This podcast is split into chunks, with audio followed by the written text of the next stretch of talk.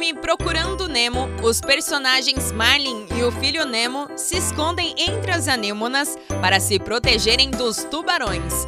Essa relação entre o peixe palhaço e as anêmonas é chamada de simbiose, que na biologia é definida como uma associação entre indivíduos de diferentes espécies, podendo haver benefícios entre eles ou não. Ainda no caso do nosso peixinho, ele recebe proteção das anêmonas e sua reprodução está intimidamente ligada a isso.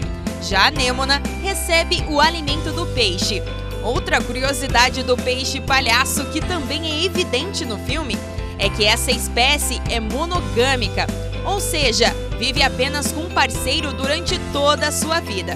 Esses animais também são ovíparos, ou seja, após o macho conquistar a fêmea, esta deposita os ovos bem pertinho da anêmona e o macho os fecunda. Depois disso, a fêmea abandona os bebês, que serão cuidados exclusivamente pelo papai que desempenha essa tarefa muito bem. Eles nascem após uma semana.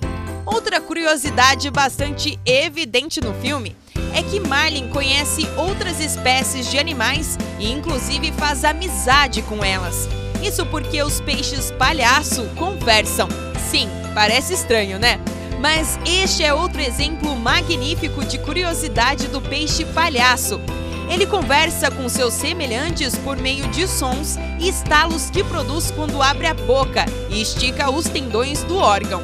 Ao fechar a boca, bate os dentes. Por fim, o diretor do filme Procurando Nemo, o Andrew Stanton, não conhecia o peixe palhaço e se apaixonou pela espécie quando folheava uma revista e viu a foto de dois peixes espreitando de dentro de uma anêmona. Foi amor à primeira vista. Eu sou a Isabela Machado e esse foi mais um Momento Pet. Até mais!